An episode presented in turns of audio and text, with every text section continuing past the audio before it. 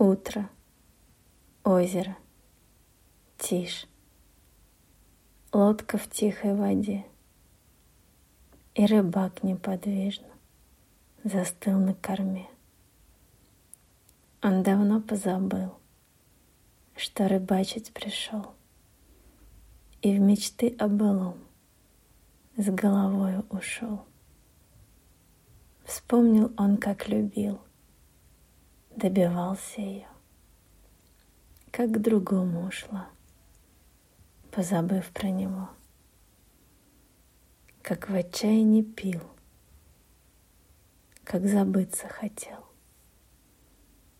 как в другую страну от нее улетел, как не мог позабыть.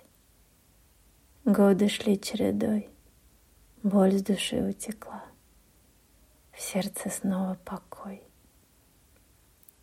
Он вернулся домой, ее повстречал, и любовный огонь в тот же миг воспылал.